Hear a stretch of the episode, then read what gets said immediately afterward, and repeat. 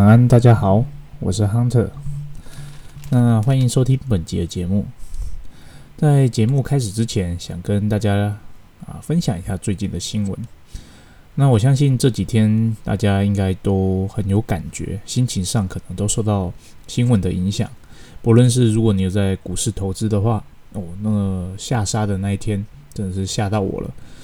那或者是说，诶，疫情的关系，眼看好像越来越严重，哦，有新闻也在逐逐渐的报道，哦，好像疑似要进入第三级的警戒。那这些新闻呢，多多少少都会影响到我们的工作的心情。那但是，呃，在这些时事新闻之外，我不知道大家有没有注意到另外一个新闻，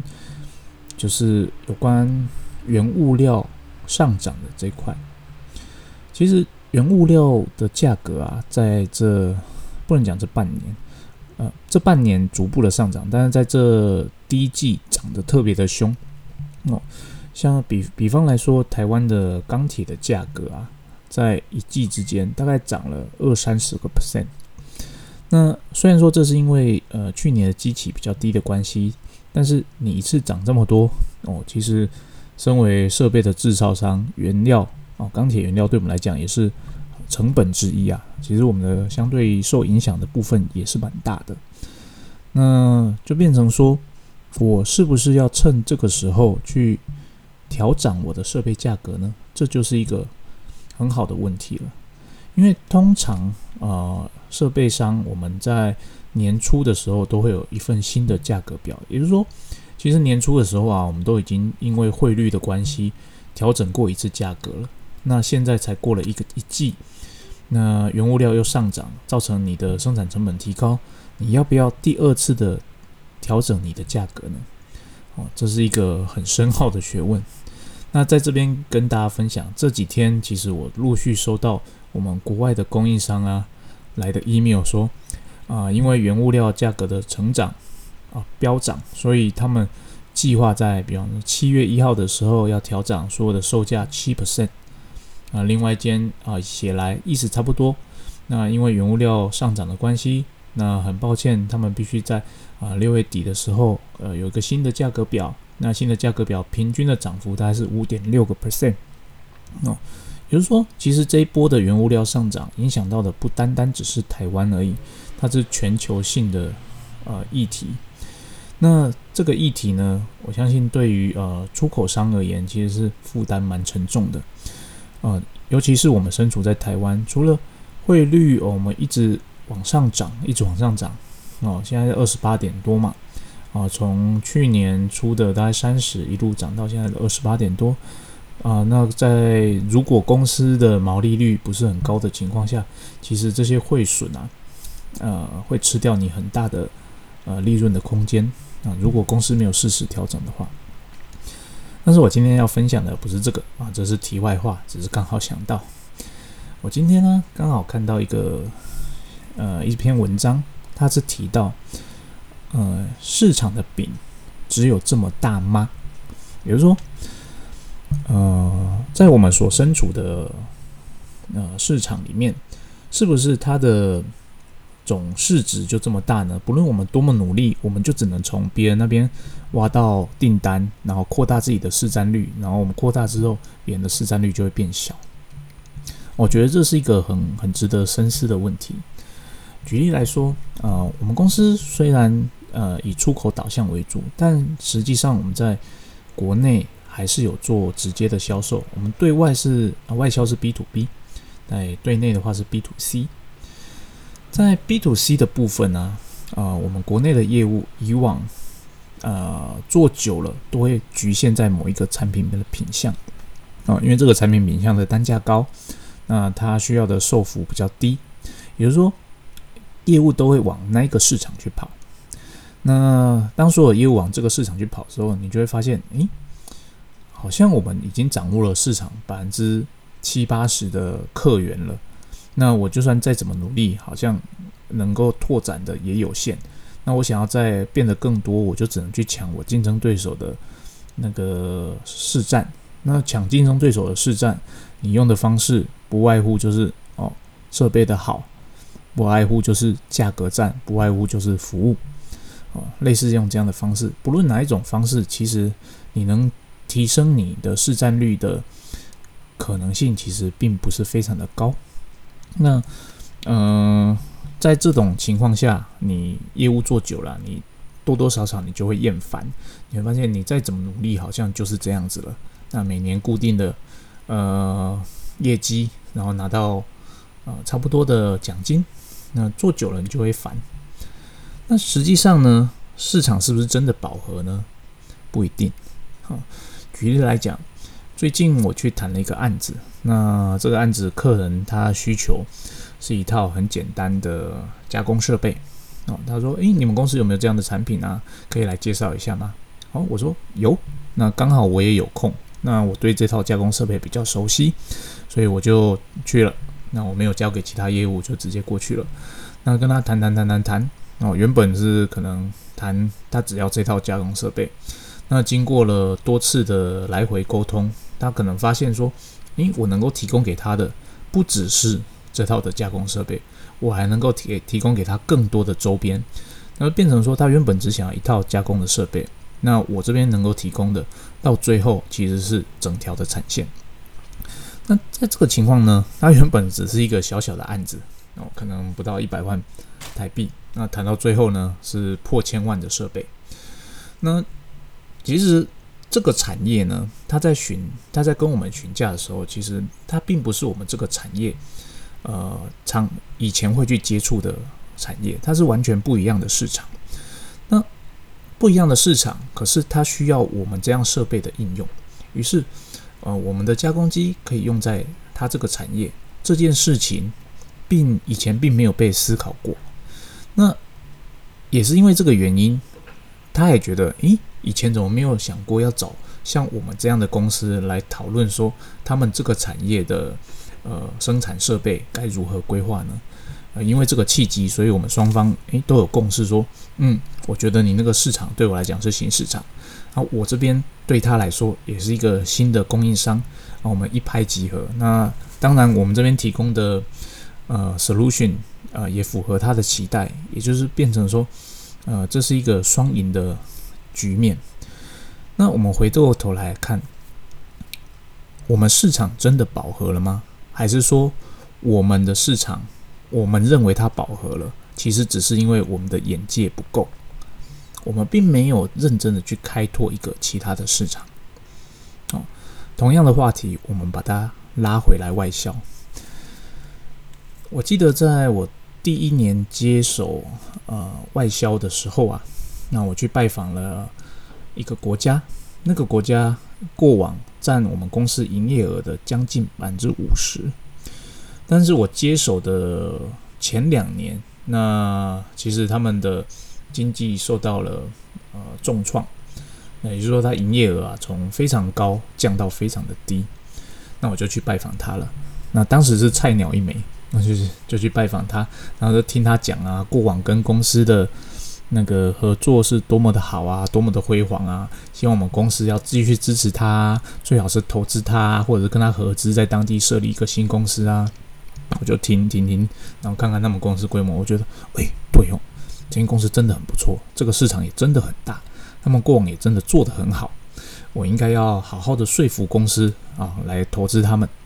那不要让这个市场就这样不见了，不要让这个这么好的经销商哦就这样沉沦下去哦。于是，呃，拜访他之后，我回来就洋洋洒洒的写了一篇报告，跟老板说：“诶，老板啊，这间公司真的很不错啊，我们要赶快投资它。要是我们不投资它，未来它可能跑掉的话，我们会损失多少的营业额啊？”叭叭叭，就讲了一大串。哦，当时老板并没有正面的回应我，那他只说：“嗯，再观察看看。”好再观察看看，但是身为业务小菜鸡的我，我就觉得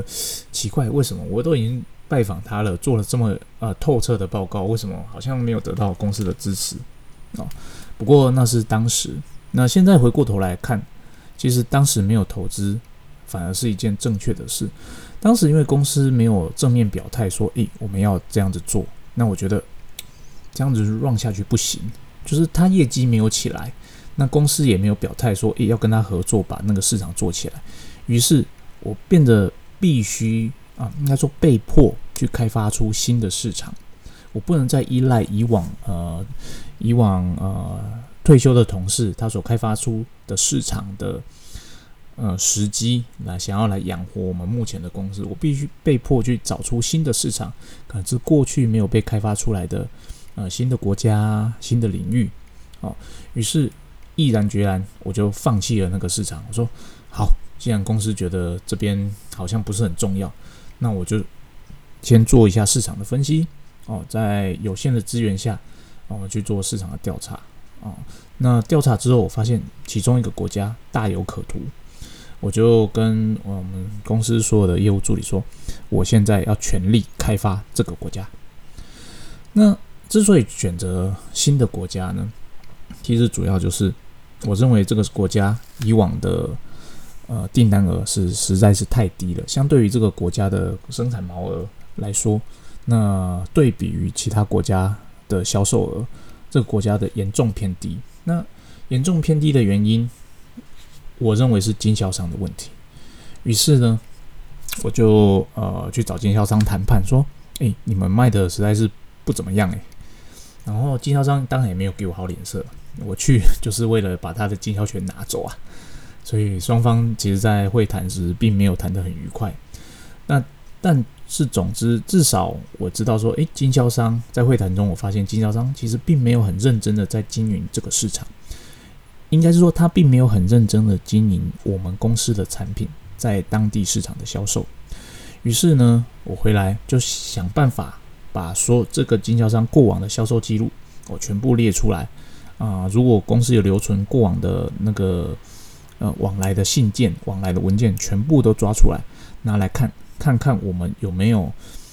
跟这间经销商签订任何所谓的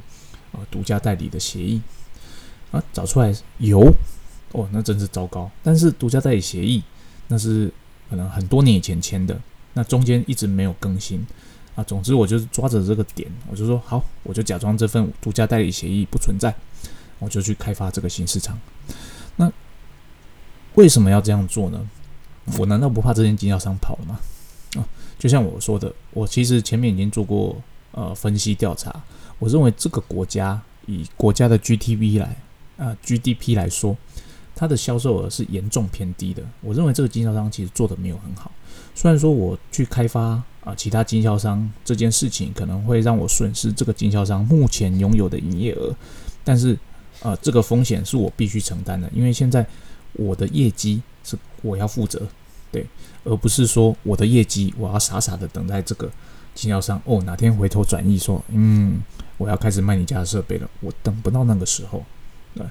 身为我们身为外销的业务第一线人员，我们就是要想办法的把订单抓进来。那抓进来的方式有很多，呃，如果你是在这间大公司，你当然拥有的资源会很多，你会有很多的人力，你可以把你的人力全部都放在可能全世界每个地方。但是在台湾一般的中小企业呢，其实你的人力是有限的。那在人力有限的情况下，你就不能贪心哦。你以往可能在举例来讲，你在东南亚有非常好的时机，但这这几年东南亚可能开始没落了，你就应该把你原本在东南亚撒下去的人力资源全部抽回来，放到一个潜在的可能新市场，也许是中东，也许是印度，也许是欧洲。那总之。你就是要做人力的调配哦，把呃把已经呃算是成熟期在衰退期的市场，勇敢的给它放弃掉。那我这边指的放弃，不是说完全不管它啦，而是说你你应该把你原本的心力，可能啊，我原本心力百分之百都在东南亚，那我们就应该把你原本心力百分之百抽掉一半，啊，这一半就是拿去开发出。开发新的市场，那做开发的这件事情，那虽然在初期会很痛苦，因为初期你，因为大家都知道，其实做外销你一定做过开发这件事，开发这件事情真的成就感很低，啊成就感很低，但是它必须要做。那开发的方式前几集我记得我好像有分享过，大家有空可以再回去听。那开发出来之后，其实身为外销业务的我。我需要的就只是一个有回复的名单，只要他有回复，他有兴趣，哦，我就会马上安排飞过去一趟，当面跟他谈，说：“诶，你有兴趣？那我来做一下产品的介绍，我们双方看一看合不合眼，哪些产品是可以合作的。”那经过多次都是这样的飞，其实那那段时间非常的累，然后每一次出差基本上就是一个半月、两个月。那搭飞机就像搭计程车一样，对，已经都都已经麻木了。就今天降落，开完会，明天就飞另外一个城市。用这样的方式，总算的把原本我刚刚提到那个已经衰老区域的哦，